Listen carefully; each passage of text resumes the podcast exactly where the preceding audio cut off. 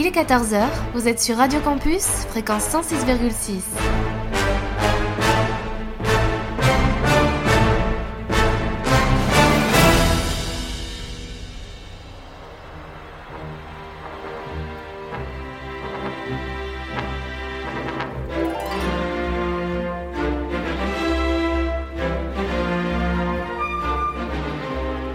14h-15h sur Radio Campus,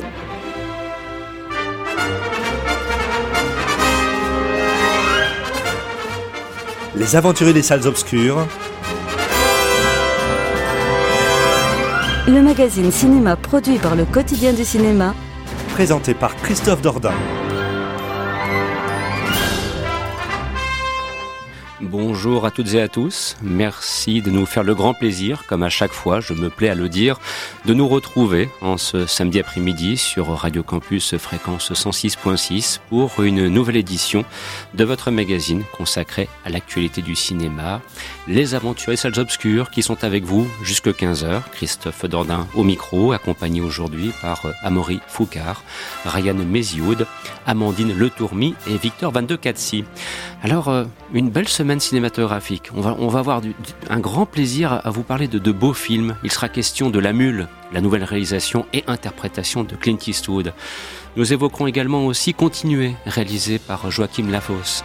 Il sera également question de Green Book, réalisé par Peter Farrelly. Et puis, euh, on se projettera un petit peu dans les semaines à venir, car il y aura très prochainement la nouvelle édition euh, des Césars. Voilà, ça va être la grande fête du cinéma. Enfin, moi personnellement, ça fait bien longtemps que je ne considère ça, cet, événement, euh, non plus comme une fête, mais comme euh, quelque chose d'un petit peu trop guindé à mon goût. Donc, je veux croire qu'on pourra ouvrir un débat à la fois et sur les Césars, ce qu'ils sont devenus, et aussi sur les films qui sont pour l'instant mis en avant, et donc les potentiels nominés, que ce soit devant et derrière la caméra.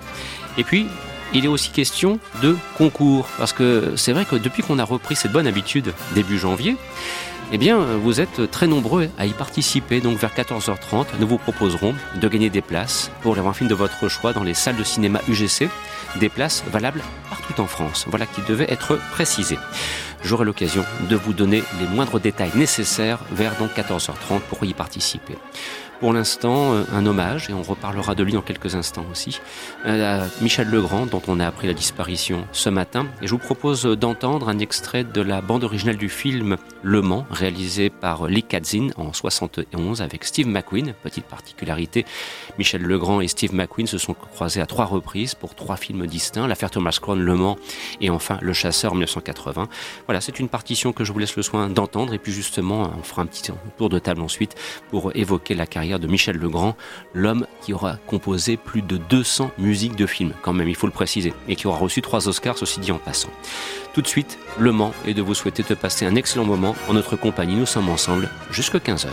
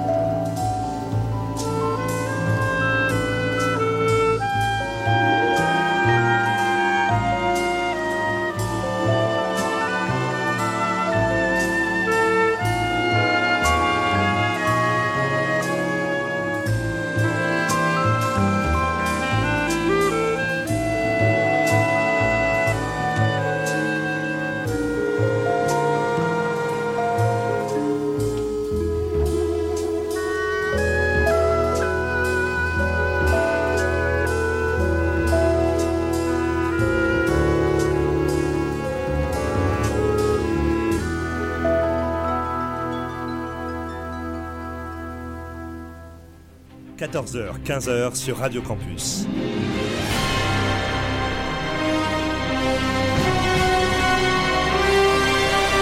Les aventuriers des salles obscures. Avec Christophe Dordain.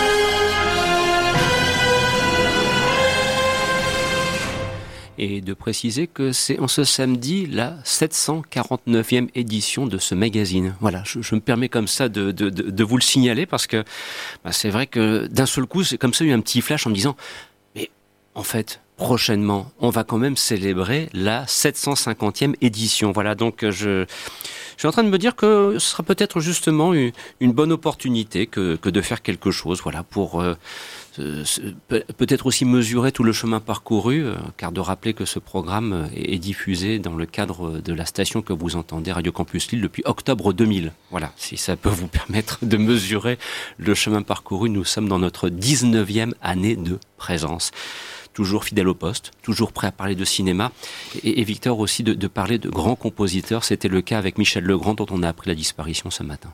Oui, parce que euh, quand tu fais quand tu commences euh, et crées ta propre cinéphilie, c'est impossible de ne pas passer euh, à côté, aux côtés de Michel Legrand. C'est quelqu'un qui, euh, c'est un grand compositeur qui a, qui a marqué toute une culture, toute, toute une industrie du cinéma et même une industrie culturelle.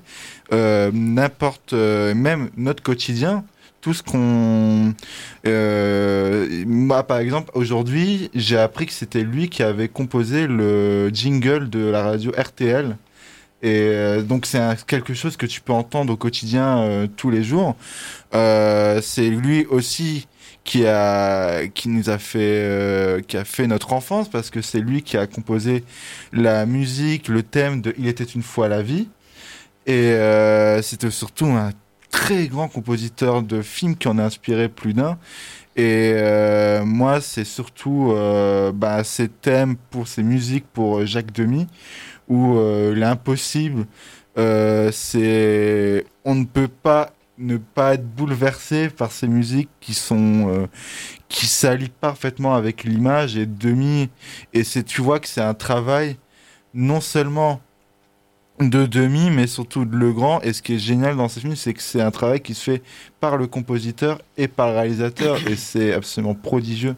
Bah, quand on revoit euh, bien sûr les grands classiques que sont les parapluies de Cherbourg, les demoiselles de Rochefort, Podane, d'ailleurs aussi on peut jeter un petit coup d'œil sur ce qu'il a fait en 82, demi pour une chambre en ville, par exemple, mais en tout cas pour les trois premiers cités, lorsqu'on mesure l'ampleur du travail réalisé par Michel Legrand, on comprend d'ailleurs aussi mieux une chose, c'est que Michel Legrand, grâce à ses films, a aussi pu développer une carrière aux États-Unis. Hein, il faut, il faut le rappeler, c'est quand même quelqu'un qui a été consacré trois fois aux Oscars, puisque en cours de programme, on s'intéressera aux César et aux Oscars.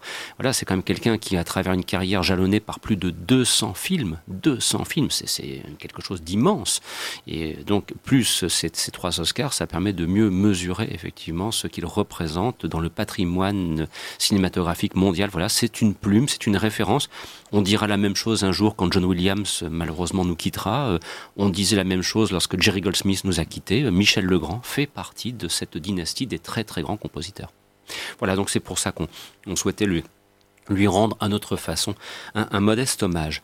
Et maintenant, retour à l'actualité, et il s'avère que cette semaine, euh, voilà, Peter Farrelly nous revient avec un film Green Book, qui d'ailleurs, pour les Oscars, est plutôt bien placé. Ah, excusez-moi, il fallait bien que ça se produise. C'est toujours pareil. Hein. La radio, c'est en direct. Je n'ai pas le droit de me tromper. Et ça arrive parfois. Je me suis trompé. Je m'en excuse. Tout de suite, donc, un petit extrait de la bande-annonce de Green Book.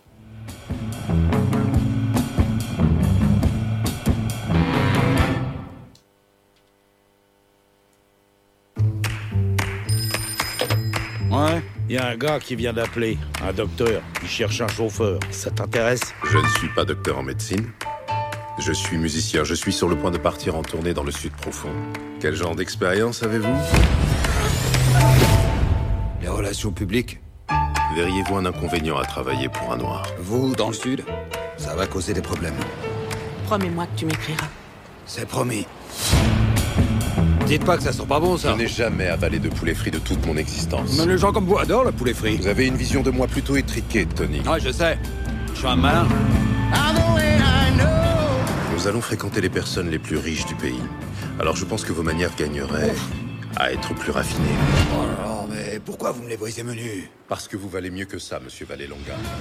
Alors vous l'aurez compris, donc euh, en découvrant cette, cette bande-annonce, on va suivre le parcours. C'est un road movie de deux hommes, un noir, un blanc, dans une voiture entre autres, et euh, c'est à travers ça une évocation de l'Amérique des années 60, de l'Amérique aussi du combat des droits civiques. C'est aussi une réflexion sur le racisme éventuellement. Et bon, je n'ai pas encore l'occasion de voir ce film, c'est imminent, c'est dans les tout prochains jours, ce sera chose faite, mais je n'ai pas pu m'empêcher, je ne sais pas pourquoi, de penser à un film des années 80 qui s'appelait Miss Daisy et son chauffeur. Hein, je ne sais pas pourquoi, j'ai eu ça en tête, mais alors peut-être me direz-vous, bah non, tu sais Christophe, il n'y a pas de rapport du tout, mais je sais pas pourquoi j'y ai pensé. Mais bon, peut-être que vous allez me dire effectivement qu'il n'y a qu'un très très lointain rapport. Et puis ensuite, deuxième question, grand classique, au-delà de ce possible rapport existant ou pas, est-ce que le film est bon? Voilà. Et ça, j'ai l'impression qu'autour de la table, entre Victor et Amaury, il va y avoir quelques points de discordance. Honneur donc à Amaury dans la catégorie Je suis pour. Bah oui, je suis pour. C'est un petit buddy movie, comme tu dis, road movie. C'est un peu le même sujet que le Clint Eastwood dont on va parler tout à l'heure. C'est mhm. en route sur les, routes des États-Unis, euh, à la découverte euh, de son pays, euh, de, la province, des, États et des, des populations qui y habitent. Bon, moi déjà, je partais des, je partais conquis sur ce film parce qu'il y a, euh, comme dirait Fouad avec Kate Winslet, il y a, il y a mon ancien amant, il y a Mahershala Ali qui joue dans ce film. Il n'arrête pas de m'envoyer des messages, lui et Ophélie Beau, j'en peux plus. Euh, et, et, donc, je partais déjà très, très heureux. Moi, j'étais content de, de, de, conduire Mahershala Ali qui joue un musicien euh, dans ces différentes villes pour sa tournée.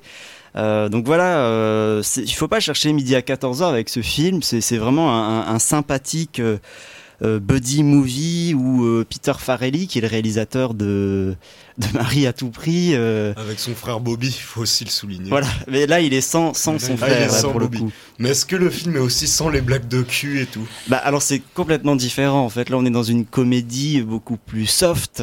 Euh, ça va aux Oscars, hein, c'est allé au Golden Globe, donc euh, la, preuve est là. C'est une comédie beaucoup plus euh, conventionnelle, avec euh, un mélange de, drama et, et de, situations plus positives. Et dans ce film, en fait, Farelli, il érige l'humour justement euh, contre la ségrégation et, et aussi le, le, dandisme parce que le, le, le personnage de Mahershala Ali est un jazzman très classe, très propre, très, très dandy et, euh, et euh, c'est un film sur ça en fait qui, qui, qui propose euh, le dandisme et le savoir-vivre contre la trivialité du, du, racisme et de la ségrégation. Euh, et euh, par ailleurs, il y a aussi une, partie du film qui m'a beaucoup touché, c'est euh, sur l'apprentissage de l'écrit. En, fait, ces deux personnages, ils apprennent l'un de l'autre, et notamment Mahershala Ali, il écrit à la place de Viggo Mortensen les, lettres qu'il est, censé envoyer à sa femme. Et ça donne des, des, situations très touchantes. Et, et au bout d'un moment, Viggo apprend euh, de, des leçons de Mahershala Ali et ça, il devient un vrai poète en fait quand il écrit ses lettres à sa femme. Je trouvais ça très touchant et euh, ça, ça vaut le détour quoi. C'est un tout petit film hein, vraiment, mais euh, moi j'ai pas boudé mon plaisir. C'est un peu trop long. Euh, mais l'alchimie le, le, entre les deux personnages, elle fonctionne du feu de Dieu. Victor, bah, moins, moins, enthousiaste, hein. bah, on l'annonce à l'avance. En fait, le, le souci que j'ai avec Green Book, c'est que j'ai l'impression d'avoir vu deux films en un. Euh, donc le premier film, Amaury l'a parfaitement résumé, c'est un très beau film euh, sur une alchimie entre deux personnes. Euh, Peter Farrelly, on sent totalement son intention de s'inspirer des auteurs euh, classiques hollywoodiens comme Frank Capra, avec cette même naïveté où tous les problèmes du monde sont réconciliés par la parole, par l'écrit, et on se réunit en étant heureux euh, autour d'un repas, un repas de Noël. C'est dans si euh, Peter Farrelly s'était uniquement resserré sur ces, deux personnages, là, ça aurait, ça aurait donné un super film. En revanche, il y a un deuxième film euh, ajouté dans Green Book, qui est un film sur le racisme, et là, j'ai l'impression que Peter Farrelly a laissé la caméra euh, au personnage de Jim Carrey et Jeff Daniels qu'il a dirigé dans Dumb and Dumber. Tant c'est. Oh, t'exagères. Tant c'est- ce c'est stupide en fait. Le, le film parle de la, de la ségrégation euh, aux États-Unis à cette époque. Et euh, les discours qu'il peut te faire dire sur, ce, sur cela, c'est. Moi, j'ai trouvé ça assez problématique parce que. Euh, en fait, Peter Farrelly veut contenter tout le monde. Donc, euh, il veut offrir une belle histoire sur la tolérance, ce qui est bien sûr, le, évidemment, le bienvenu. Et une histoire d'amitié entre deux hommes Euh, qui, va, qui va se développer, qui va naître. Voilà, mais d'un autre côté, il va pas s'empêcher de faire des, d'essayer de faire un peu des nuances sur ce qu'il va dire des États-Unis, de la violence. Et euh, on va avoir droit à des scènes. Mais c'est bien de la Mais- nuance aussi. Non, mais c'est de la nuance pour neuneux. C'est euh, c'est euh, juste parce qu'il va, par exemple, évoquer la violence policière.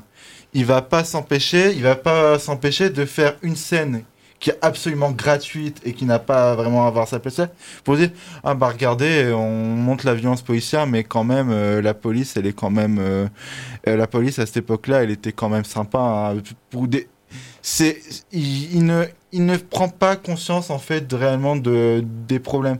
Il va même faire dire à son personnage qui est joué par Mahershala Ali que face à, tout ça à, ces problèmes euh, que les Afro-Américains ont bah, il va quand même faire dire à Mahershala Ali dans une scène cruciale que la seule chose à faire c'est de ne rien faire en fait. C'est de ne pas lutter pour cela c'est de rester digne face à ça et de et de pas se bouger euh, Est-ce que est-ce que c'est dû, pardon Victor de, de t'interrompre, est-ce que c'est dû euh, au scénario qui est peut-être tiré, euh, me semble-t-il, d'un- livre, d'un roman c'est tiré d'une histoire vraie tiré d'une histoire vraie. Alors, est-ce que c'est, ça s'est vraiment produit comme ça Ou est-ce que c'est lié à un souci de, mi- de mise en scène? Parce que peut-être que le choix de Peter Farrelly était qui est peut-être un petit peu trop léger pour, ce, pour un scénario un peu plus compliqué qu'on ne pourrait croire. oui, c'est ça en fait, c'est que c'est euh, Peter Peter Farrelly c'est encore une fois euh, ce qui l'intéresse, lui, c'est les personnages, c'est l'alchimie entre eux, et pour ça, ça marche du tonnerre. En revanche, pour des sujets qui sont aussi graves et importants, euh, c'est euh, c'est très problématique. De mettre un réalisateur qui n'a peut-être pas conscience de ce dont quoi il traite en fait. Et on peut le voir. Enfin, on en reparlera peut-être tout à l'heure euh, via les Oscars. Mais aux États-Unis, le film a écopé de, de nombreuses polémiques vis-à-vis de ça. Non seulement à cause de la famille de Don Shirley, le personnage de Mahershala Ali, qui pense, elle, que le film fausse la réalité. Euh, on a le scénariste du film qui n'est autre qu'un des descendants du personnage de Viggo Mortensen qui a été épinglé pour des tweets euh, islamophobes, il me semble. Et euh, surtout, la critique, euh, la critique américaine ne, comprend pas non plus ce succès, ce film qui ben, aussi trouve trop léger. Donc c'est, c'est- en vrai, ouais, c'est pas un film déplaisant. Faut y aller pour voir Viggo Mortensen et Marshall Ali qui, qui t'offrent quand même de, un de super moments d'alchimie. Faut le voir pour eux. Il faut pas y aller pour voir un brûlot politique en fait. Et ça, C'est- pas Détroit, en fait, c'est ce que tu dis. C'est ce que le film prétend être, en fait. Il prétend, ça être, une justement leçon, qui. il prétend être une leçon de. Une grande leçon de tolérance qu'on a besoin de voir aujourd'hui aux États-Unis. Sauf que le film se plante complètement là-dessus et c'est dommage. Mais c'est vrai qu'il y avait quelques lourdeurs en fait. euh, J'ai trouvé assez rare pour le coup, moi, contrairement à Victor, mais, mais j'ai le souvenir d'une scène où Mahershala Ali s'arrête sur le bord de la route et il regarde un champ avec euh, plein d'Afro-Américains qui travaillent, qui, qui sont, ils ont un labeur euh, dans ce champ comme ça, et puis il y a un champ contre champ très lourd comme ça où ils regardent, c'est semblable et tout. Tu dis waouh. Mais euh, ça, oui, pour le coup, c'est un problème du film. C'est- quelques lourdeurs euh, dont on aurait pu se passer. Et ce n'est peut-être pas non plus un brûlot politique comme le fut en son temps l'excellent Détroit réalisé par Catherine Bigelow, mais qui avait une toute autre ambition. Et puis derrière la caméra, Catherine Bigelow, c'est peut-être quand même un petit peu plus solide que Peter Farrelly, ceci dit en passant. Mais euh, je reviens sur mon point de départ initial. Euh, le, le- le- le- le parallèle avec Miss Daisy, son chauffeur, eh ben, c'est, lorsque le film de Bruce Beresford est sorti en 87 sur les écrans, il y a eu aussi les mêmes euh, Ah, difficultés, les petites polémiques qui sont autour de cela. Ce qui est très drôle, justement, c'est que euh, je le vois vis-à-vis des critiques américaines, sur Twitter, même des critiques françaises, c'est que le film concourt au même moment que le Black Clansman de Spike Lee. Mhm. Et quand Miss Daisy et son chauffeur est sorti, il me semble que c'était l'année où Do the Right Thing Oui, était, sorti et Spike Lee était absolument furieux Mhm. que ce soit ce film-là qui a eu plus de succès qu'un film comme, euh, comme euh, Do the Right Thing.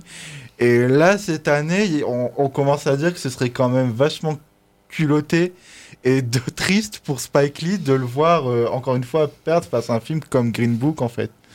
On aura la Mais on- réponse euh, d'ici là, Ouais. courant février. Quand quand ont lieu les Oscars Le déjà? 24 février. Le 24 février.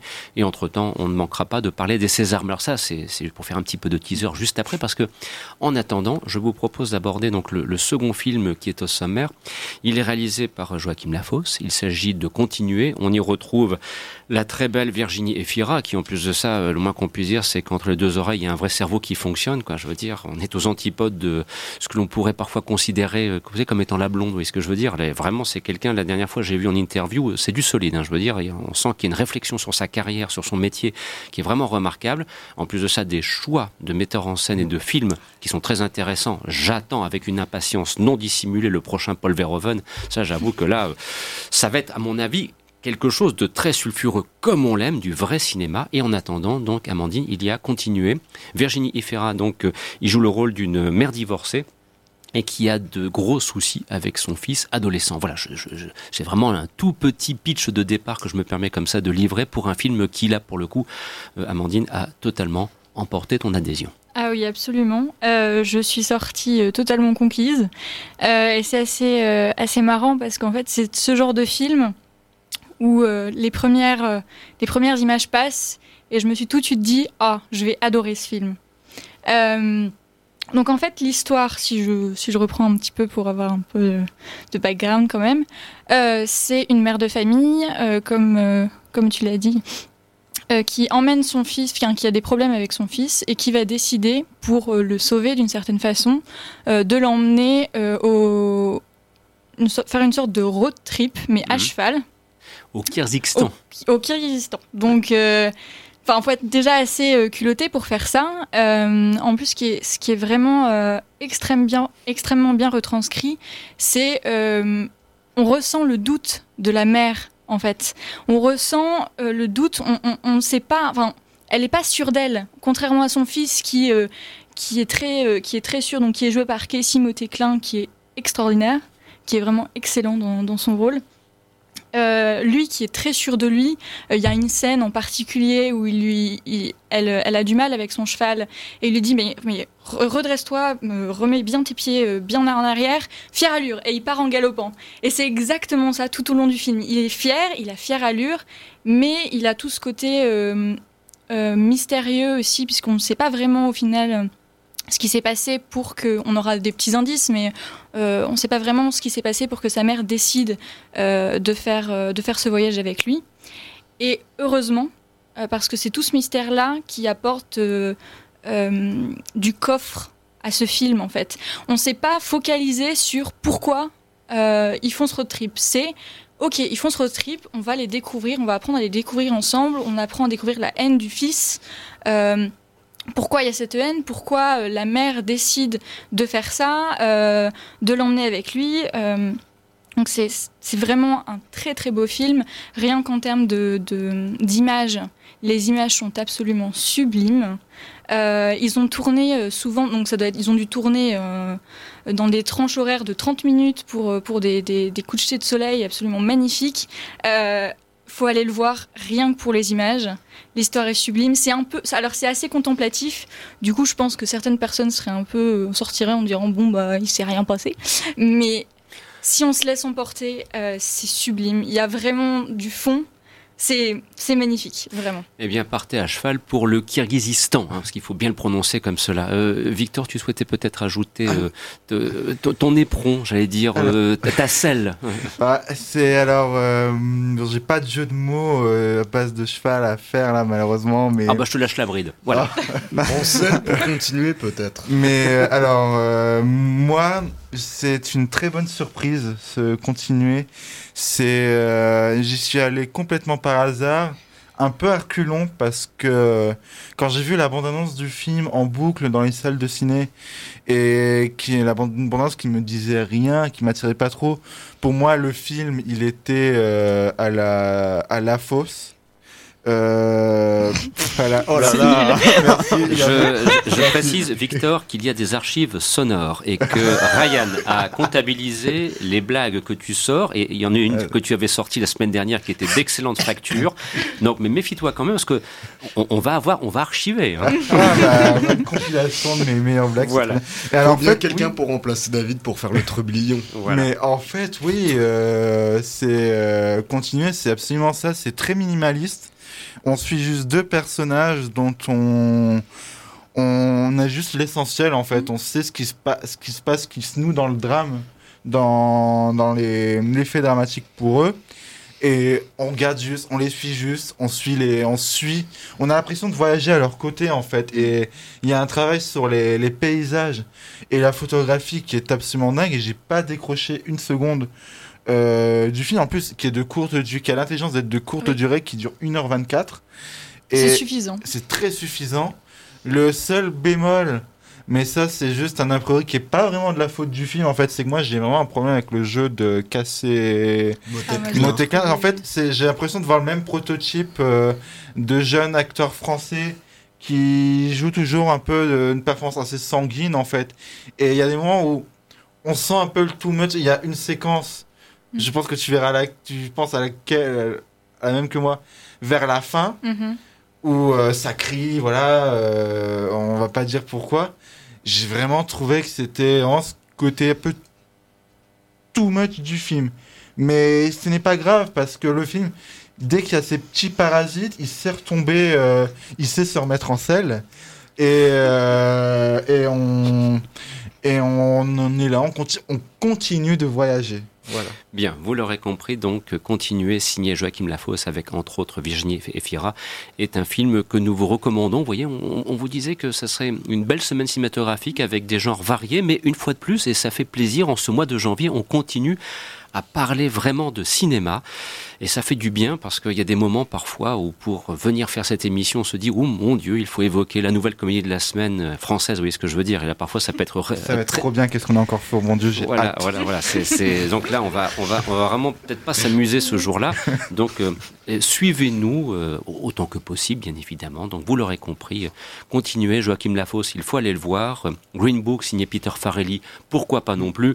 Je vous dis un petit peu à l'avance qu'on va vous dire aussi du bien de La Mule de Clint Ah. Eastwood. Et ensuite, nous pourrons parler des Césars et des Oscars. Entre-temps, puisque le sieur Eastwood est de retour, une petite illustration musicale, courte mais quand même efficace. Voilà, c'est un extrait de la bande originale du film Les Pleins Pouvoirs qu'il a réalisé en 1998. Il était entouré entre autres par euh, Scott Glenn, il y avait aussi Gene Hackman. Voilà, c'était un, un film où il jouait le rôle d'un voleur qui allait se retrouver en fort mauvaise posture euh, face au président des États-Unis, lui-même dans une très très mauvaise posture. Donc euh, cette partition musicale, je vous laisse le soin de la découvrir. Le temps pour moi d'annoncer le petit concours avec les places de cinéma à gagner. Alors à ce sujet, oui, depuis que nous avons remis en route cette petite machine au début du mois de janvier, nous, recevons beaucoup de réponses. hein. Voilà, c'est l'adresse courriel concours le cinéma.com est bien sollicitée. Il nous arrive parfois de recevoir plusieurs dizaines de réponses, même parfois plus encore. Et donc, on ne peut pas répondre à tout le monde. Donc, je précise bien que nous répondons, bien évidemment, à celles et ceux qui ont été sélectionnés, qui ont pu profiter du tirage au sort, puisqu'on sait ce que nous faisons. On fait un petit tirage au sort parmi toutes les réponses reçues. Voilà, donc euh, si vous trouvez la réponse à la question que je vais vous poser dans quelques instants et qui, vous verrez, sera d'une énormissime difficulté, eh bien, vous pourrez gagner deux places pour aller voir un film de votre choix dans les salles de cinéma UGC, places valables partout en France. La réponse attendue, donc, concours le quotidien du. Nous fonctionnons par courriel. N'oubliez pas d'indiquer les coordonnées. La question est très simple. La voici. Actuellement, Guillaume Canet est à l'affiche d'un nouveau film réalisé par Olivier Assayas et qui fut très largement évoqué dans cette émission la semaine dernière. Quel en est le titre? Voilà. Donc, en cherchant un petit peu, je pense que vous trouverez cela très rapidement concours le quotidien pour la réponse attendue. Je l'aurais dit une ultime fois. Sur ce maintenant, place à Clint Eastwood, compositeur, je le précise, pour ce thème extrait du film Les pleins pouvoirs. Excellent après-midi à l'écoute de ce programme. Nous sommes ensemble jusqu'à 15h.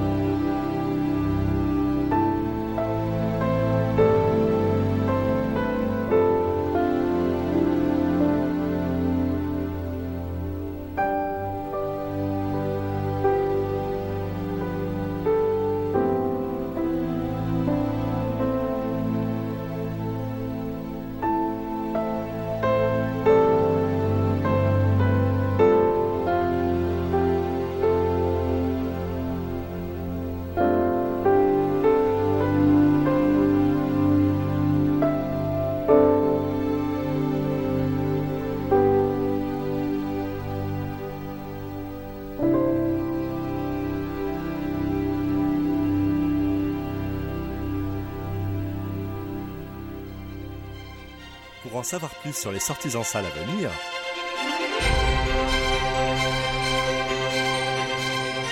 rendez-vous sur le site du quotidien du cinéma www.lequotidienducinéma.com.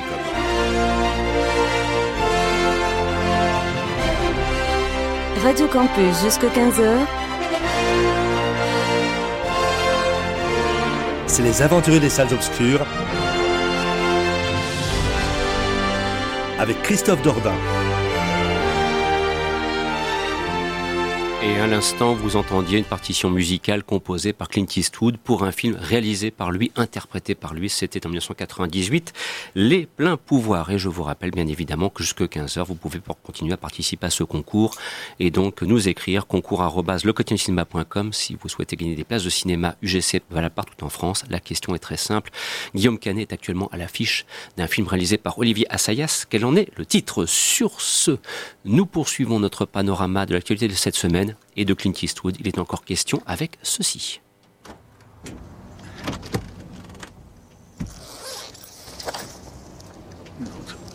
Vous avez besoin d'aide, monsieur? Rien n'est plus important que la famille. Ne faites pas comme moi. J'ai fait passer le travail avant la famille.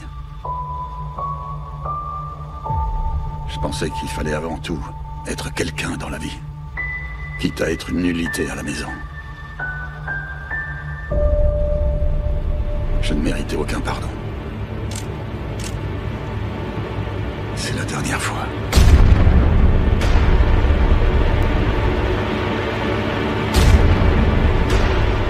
Je me jure devant Dieu.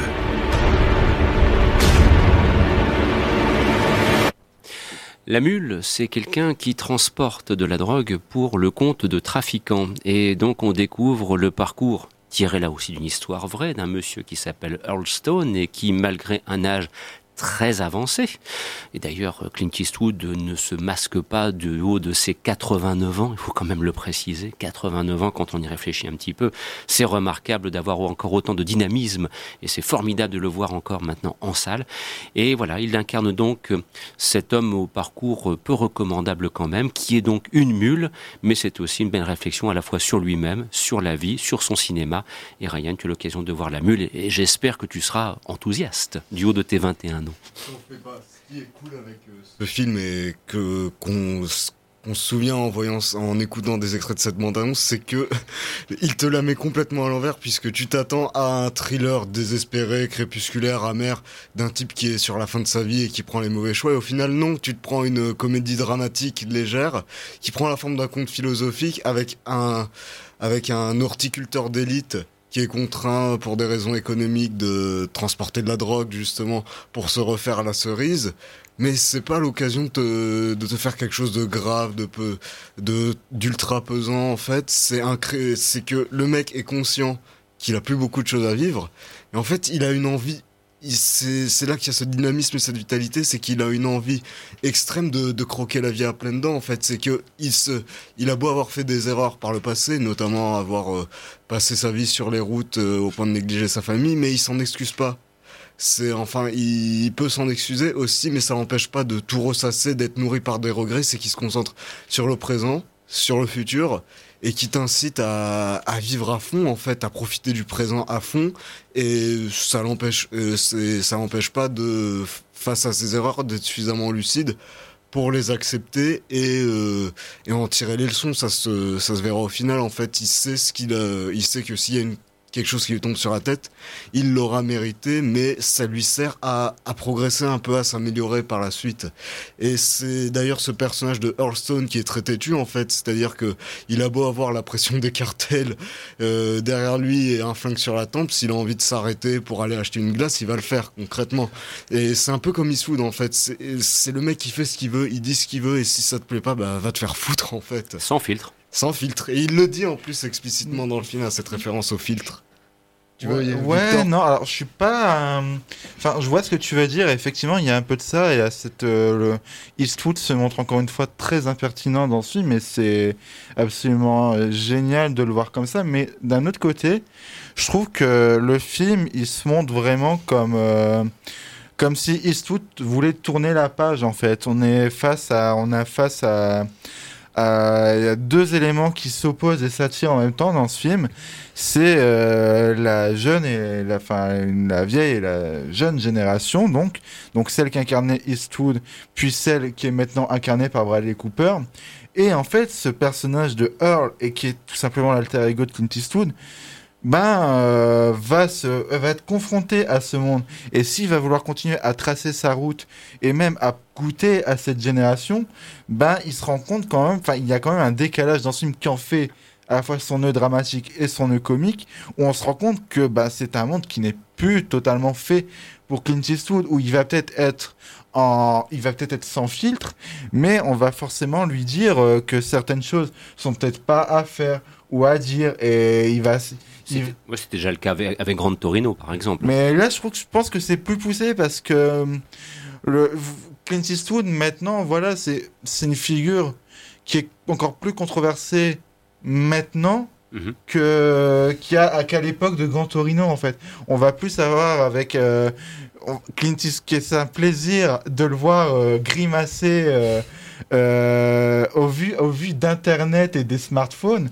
Mais il faut dire ce qui est. Clint Eastwood maintenant est quelqu'un qui est très vu sous le prisme d'internet et des, des différents discours qu'on peut retrouver vis-à-vis de ça.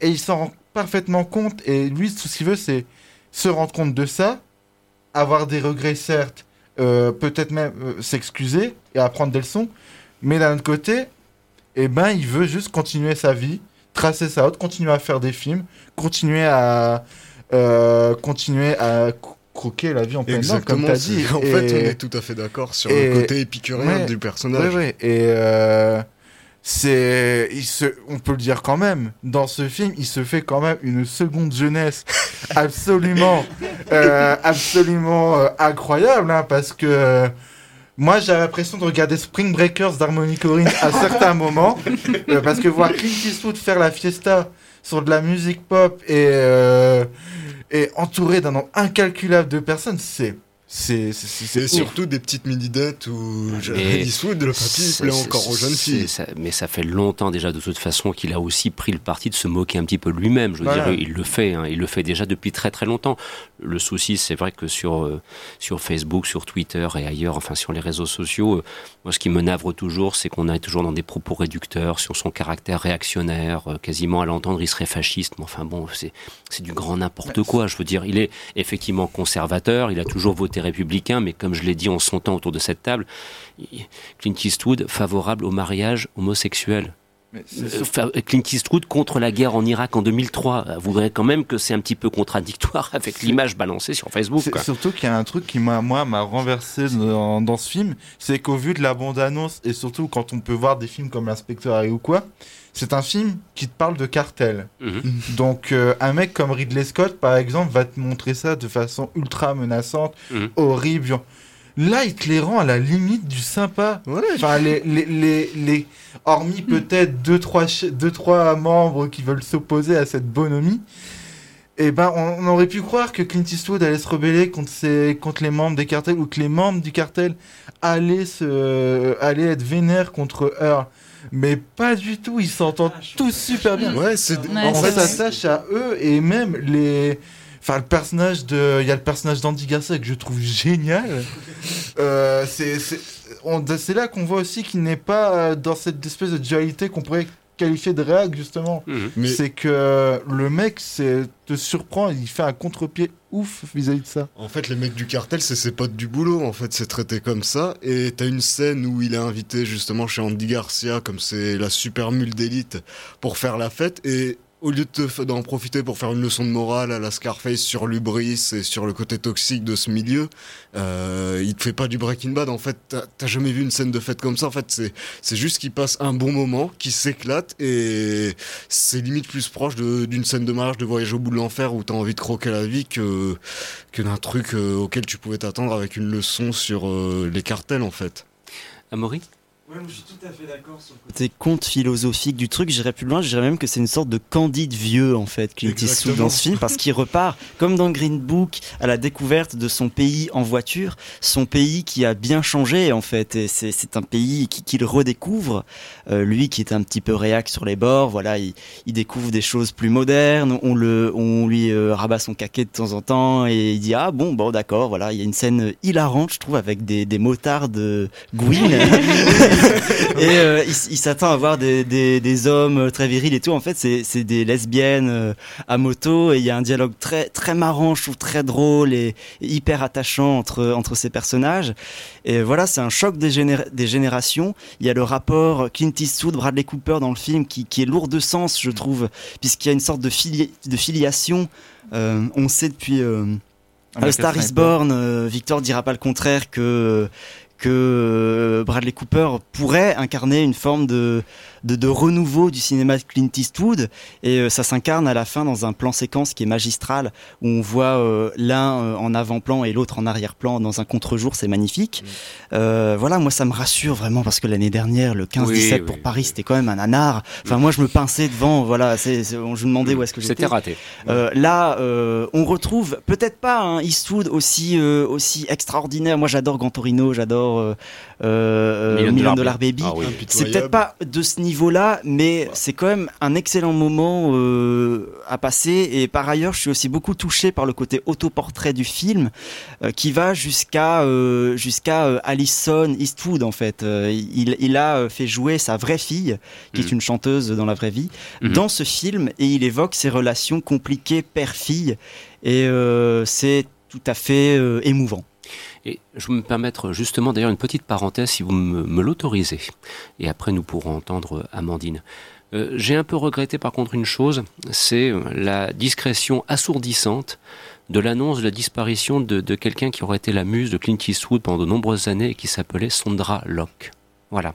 C'était euh, quelqu'un qui, c'est quelqu'un qui a accompagné sa carrière dans les années 70 notamment. On sait qu'après entre les deux, malheureusement, les, relations se sont ternies. Ça fait partie de, de la vie. Et, j'étais un petit peu surpris de, voilà, de, de, de me dire, tiens, Sondra Locke, moi, quand je revois José Wells, Lors la loi, quand je revois l'épreuve de force, les années 76-77, c'est quand même, quand je revois le retour de l'inspecteur Harry en 84, par exemple, voilà, c'était une belle comédienne, réalisatrice de surcroît. Et voilà, je voulais glisser ça en passant parce que puisque nous sommes aussi un petit peu dans une œuvre. Alors, est-ce que le terme testamentaire serait euh, peut-être un petit peu exagéré, mais enfin, il y, a, un regard dans le rétroviseur. Je ne voudrais pas que Sandra Locke ne soit pas dans ce rétroviseur parce qu'elle est étroitement liée à l'œuvre de Clint Eastwood. Voilà, et merci par avance de m'avoir autorisé de le faire. Amandine, s'il te plaît. Euh, du coup, pour la mule, euh, j'étais pas tout à fait emballée par le pitch de départ. Donc j'y suis allée un peu traînant les pieds on va mhm. dire.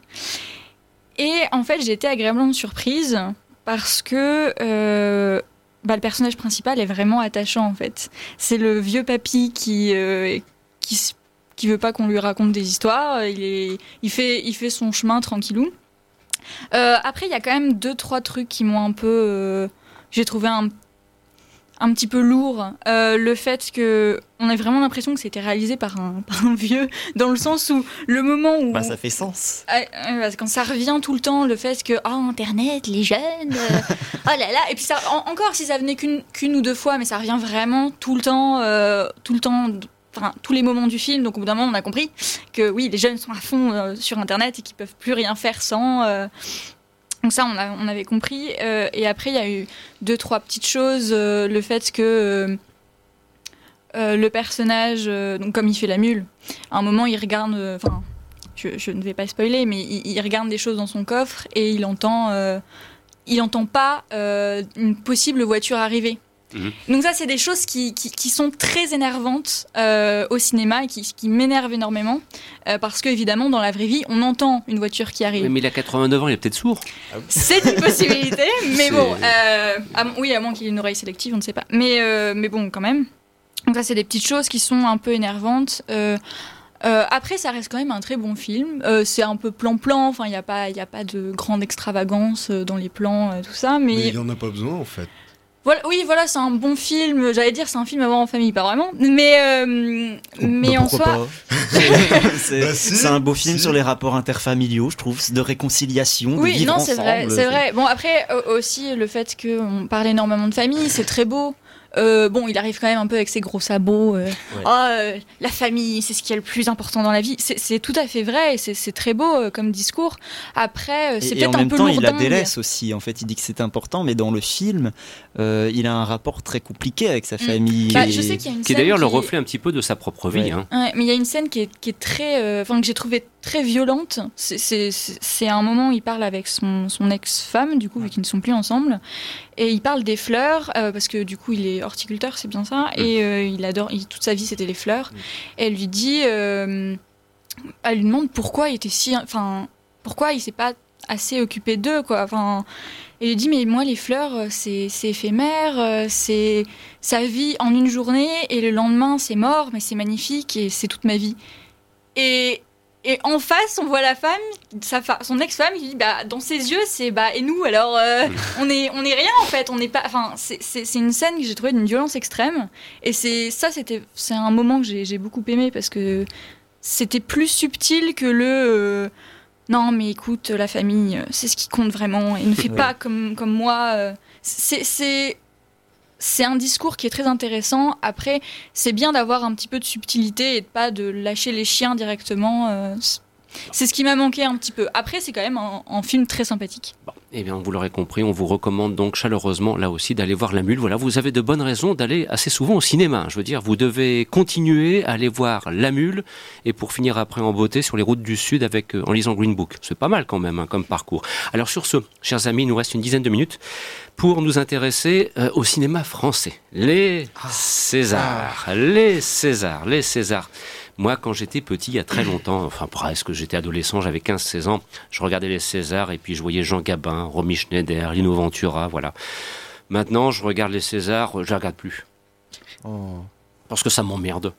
Parce que c'est devenu ultra parisien. Parce que c'est c'est- de- depuis que ça a été phagocyté par Canal+, c'est toujours les mêmes trucs. On sait très bien qui vont être les présentateurs. Un coup Edouard Baird, un coup euh, Valérie Lemercier. Edouard Bon, voilà.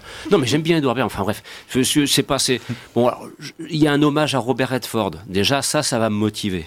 Ça va me motiver parce que c'est Robert Redford. Mais le reste du temps après, en plus, les discours. Bon, malheureusement, les discours, c'est aussi le propre de ce genre de cérémonie. Ce sont d'inconvenus.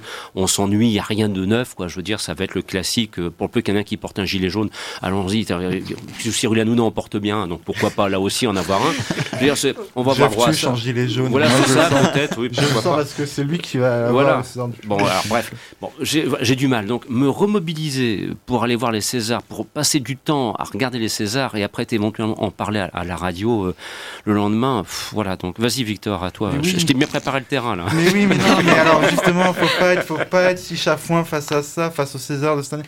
Déjà, on est dans une année où le cinéma français a jamais été aussi euh, excellent. Enfin, Lequel? L'année. euh, non, mais lequel cinéma?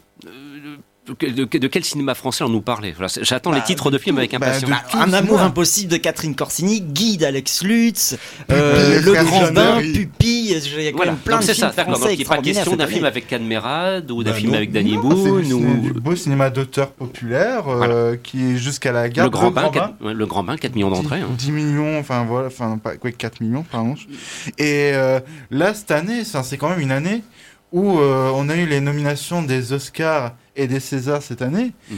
Les nominations des Césars sont beaucoup plus palpitantes Audacieuses, que, donc. et audacieuses Ouais, voilà, c'est ça. que Je suis que c'est que que c'est que les Oscars. Enfin, euh, là cette année, par exemple, il y a ça va être ça, ça va être tellement difficile de savoir qui va l'avoir d'avance. Tant euh, les, chaque performance, chaque euh, film est, est, est exceptionnel et peut de avoir un atout en plus. Alors, pour, par exemple, pour le meilleur film, quels sont euh, ceux qui se dégagent d'après la sélection et des nominés donc? Alors, enfin, ouais, si vous voulez. Quelqu'un a la liste sous les Oui, yeux non, mais oui, moi, j'ai- alors, moi j'ai la liste sur moi. Au, au moins les 4-5 premiers pour, pour, pour Bah, éviter quelque chose de bon, trop il y en a exhaustif. six, 6, il y a- bah oui, 6 allez. La douleur, En liberté, Mhm. Les frères Sisters, Le Grand Bain, Guy, jusqu'à la gare des pupilles. Ah, Pupille, d'accord. Les Frères Sisters, euh, bouf, voilà. Euh, le Grand Bain, oui, évidemment. Euh, en Liberté, c'est vrai qu'il y a des choses qui étaient vraiment sympathiques. J'ai beaucoup aimé. Ouais, Euh, Même la douleur, on a un peu tendance à Mhm, l'oublier parce que c'est sorti en début d'année. La mais- douleur, il y a, l'actrice euh, Mélanie Thierry a de grandes chances de l'emporter, je Alors pense. justement, du côté des comédiens et comédiennes qui pourraient peut-être Ah, éventuellement... moi, il y je, milite euh, du côté des comédiennes pour Virginie Efira. Voilà. Voilà. pour un amour Et- impossible, elle est extraordinaire. Dans son rôle, oui. Ouais. Dans Il son y rôle, a oui. Mon chouchou euh, Vincent Lacoste qui est nommé pour euh, Amanda, Mhm. qui était tout simplement le meilleur film français de l'année dernière. Et euh, qui fait malheureusement, hormis son, son, Ouais, sa euh, nomination pour Amanda, il a, un peu, il a été un peu oublié comme, comme Plaire, Aimer, Courir Vite. Mais au moins Vincent Lacoste, il est là. Et pour l'année exceptionnelle qu'il a fait euh, en 2018 avec Amanda, première année, Plaire, Plaire Aimer, Courir Vite. Et ça continue avec deux fils. Et ça continue avec deux fils, ben euh, ce sera. Alors, ceci dit, c'est pas ouais, gagné d'avance parce que moi j'adore Vincent Lacoste, je lui espère euh, un prix aussi. Mais il y a Alex Lutz en face qui Pour était Guy. extraordinaire Ouais. dans Guy. Oui. Euh, moi, c'est mon petit chouchou cette année, Guy. C'est bizarre cette fascination pour Guy, j'avoue que... Ah, je- mais- Mais, C'est mortel. mais regarde-le, c'est vraiment Ouais. un Non, film mais justement, prodigieux, ça, très audacieux. très, très euh, Non mais je comprends, hein, je- mais c'est- c'est pas- est-ce que c'est un film qui a rencontré par contre un, un succès Ah, public J'ai pas eu ce sentiment. ça a été un hein, flop. Ça a été un flop, mais il était très apprécié par le Ouais. peu de gens qui, qui l'ont vu. Bah, ce sera Et- peut-être une occasion de lui mettre un éclairage supplémentaire. Puis Ouais. Edouard Baird, il y a quand même Edouard Baird pour Mademoiselle de Jonquière et surtout Denis Ménochet Mm. Pour euh, Jusqu'à la garde qui était absolument euh, phénoménal dedans et j'espère Léa aussi- Drucker dans le même film est nommée aussi, Ouais. elle était extraordinaire dans ce film. Et jusqu'à la garde, il va certainement avoir euh, César du meilleur premier film, ça c'est sûr. Je prends plus une pièce pour Jusqu'à la garde parce que Mademoiselle de Jonquière c'était entre guillemets un peu plus convenu. quoi, Oui, voilà. non, je Mademoiselle- je pense que Mademoiselle de Jonquière va totalement repartir bredouille, mais euh, Oh, parfois il y a des Euh, surprises, tu ouais. sais, au César. hein. Je pense que le Grand Bain aussi va pas tant gagner de récompenses que ça parce que Oh. c'est un peu comme pour Oh, le sens de la fête, c'est-à-dire la comédie qui a cartonné en fait, qui a le plus de nominations, mais qui va être euh, le film complet qui va être nominé de partout, mais qui va Ça pas arrive, faire ouais. une grosse Mais il y a des moisson, en ambitions fait. formelles hein, dans il y a le des Grand Bain. Moi, ambitions je formelles crois aussi, quand même pour le, César du meilleur réalisateur pour Gilles Lelouch, pourquoi pas? Moi, je- j'aimerais bien euh, Jeanne Pupille, euh, Jeanne, Jeanne Herry pour Pupille, justement parce que le côté euh, à la Pentagon Papers, c'est-à-dire que je te prends des mecs qui bossent et je te fais ça un un petit film peu. d'action. Non, j'exagère pas. j'exagère jamais. Non, c'est vrai. Mm. Mais Et euh, aussi, euh, voilà, euh, il y a mon amoureuse euh, Ophélie Beau qui va gagner. Je, je, elle- je suis sûr qu'elle va gagner. C'est obligé euh, le César du Mhm. meilleur espoir féminin, histoire de donner un, un César à ce merveilleux film qui est Make to My Love, qui est sa seule nomination. Et qu'est-ce qu'elle est belle et qu'est-ce qu'elle va gagner. c'est réalisé voilà. par qui déjà, Make to My Love? Keshi. Kechiche, Ah, c'est pas le monsieur qui a eu quelques soucis récemment ouais, bah, on va parler. Bah, c'est des pour ça qu'il est pas là. euh, mais on va euh, en parler des soucis parce qu'il y a les Oscars aussi à côté et euh, là cette année les Oscars, mais quelle galère Pourquoi? Bah, la alors, Panthère euh, Noire nominée non, meilleur bon, film. Laisse, laisse-moi n'interromps pas Ryan s'il te plaît. Euh, Je te laisse il est euh, pour fâché. ta colère. Voilà, Victor. Euh, non, mais merci, colère. mer- merci Ryan. Euh, simplement parce qu'aux Oscars cette année, on a, bah, on a un nombre.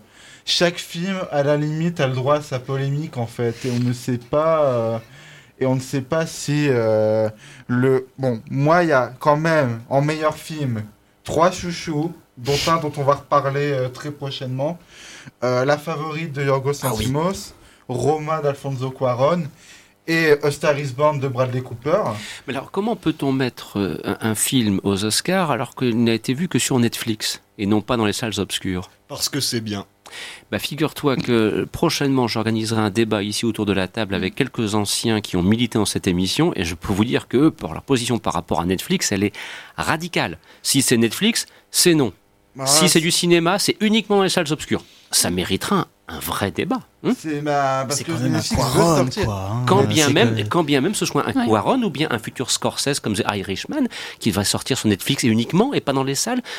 Mais qui Un- sort dans un- les salles quand même, c'est juste que la chronologie des médias pose problème. Enfin, les deux, Netflix et la chronologie des Les médias. Américains posent ont pu les voir en salle, par. Les Am- exemple. en- euh, en- le film Roma est passé euh, dans les salles belges. Oui, mais en France, nous. Oui, Ah. mais les Oscars, c'est américain. Ouais, Oui. mais nous, mais, oui, moi je suis Euh. français. je- moi je veux voir Quaron. Nous, on peut, pas les- on peut pas voter, euh, nous, les Français, Ouais. pour les Oscars. euh, non, mais surtout la grosse blague, euh, la, la grosse polémique de ces Oscars. Et j'ai vraiment aucune envie, vu qu'il a tout raflé aux Golden Globes, que ça le remporte. C'est quand même la- le, le truc autour de Bohemian Rhapsody. Qui, euh, non seulement en plus d'être un film absolument abject, euh, ben, euh, le lendemain des nominations, on a eu l'article qui est, qui, est tombé du même niveau que celui sur Harvey Weinstein sur Brian Singer. Mhm. Et euh, tout le monde semble faire l'autruche euh, vis-à-vis de ça, dont le comédien euh, Rami Malek. Mhm. Et c'est quand même hallucinant de retrouver, de voir un film pareil, euh, réalisé par un type pareil, qui soit récompensé, enfin qui risque d'être récompensé puisqu'il a tout raflé au Golden Globes. Donc, euh, C'est vrai que c'est un sujet euh, un petit peu. Voilà, on on est à la limite du sulfure euh, là pour le coup. hein. Et c'est peut-être d'ailleurs pas rendre un très bel hommage à Freddie Mercury en circonstance. Ah bah voilà. même si le film d'ailleurs lui a connu un très grand succès public. Mais, mais la sélection manque d'audace, en fait, j'ai l'impression. Ouais. Quand on compare à ce qu'il y avait l'année dernière dans le cinéma d'auteur hollywoodien, Mhm. entre le Spielberg, euh, Trois Billboards, euh, Phantom Thread, etc., cette année, on a quand même des films très classiques avec, euh, ma foi, il me semble le plus audacieux, c'est La Favorite de, Ouais. de Lantimos, qui est un grec et qui, a- qui est un film anglais. Euh, donc c'est dire le niveau. euh, donc voilà. Mais que vient faire Black Panther C'est Ah, c'est bah, à qui le c'est- dis-tu c'est- parce que Disney a forcé, Disney a voulu forcer parce que euh, soi-disant Black Panther est un film, est un film et serait un chef-d'œuvre. Non, enfin spoiler alert, non. Parce qu'on a, parce que la- les cérémonies des Oscars est diffusée sur ABC qui appartient à Disney.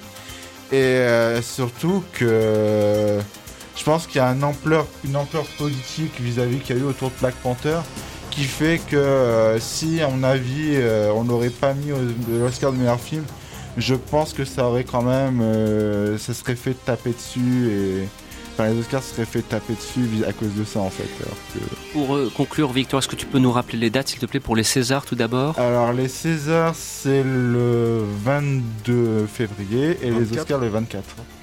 Le, le 22 février. Donc, ce qui fait que le 23 février, nous pourrons autour de la table faire le débriefing consacré au César. Voilà. Quand Virginie Efira aura gagné le César. Ah bah écoute, alors là, moi si c'est Virginie Efira, je, je signe des deux mains parce que vraiment c'est une comédienne que j'apprécie beaucoup et visiblement je ne suis pas le seul. Voilà qui conclut cette émission.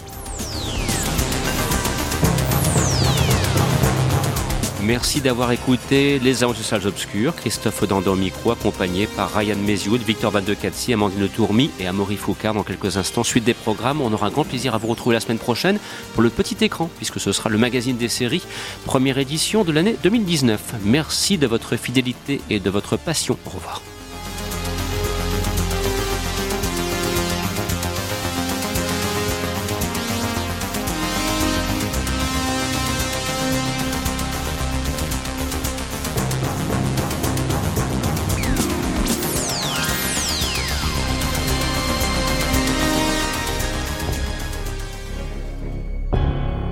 C'était Les Aventuriers des Salles Obscures. Votre magazine cinéma revient la semaine prochaine. Même jour, même heure. Pour encore plus d'aventures.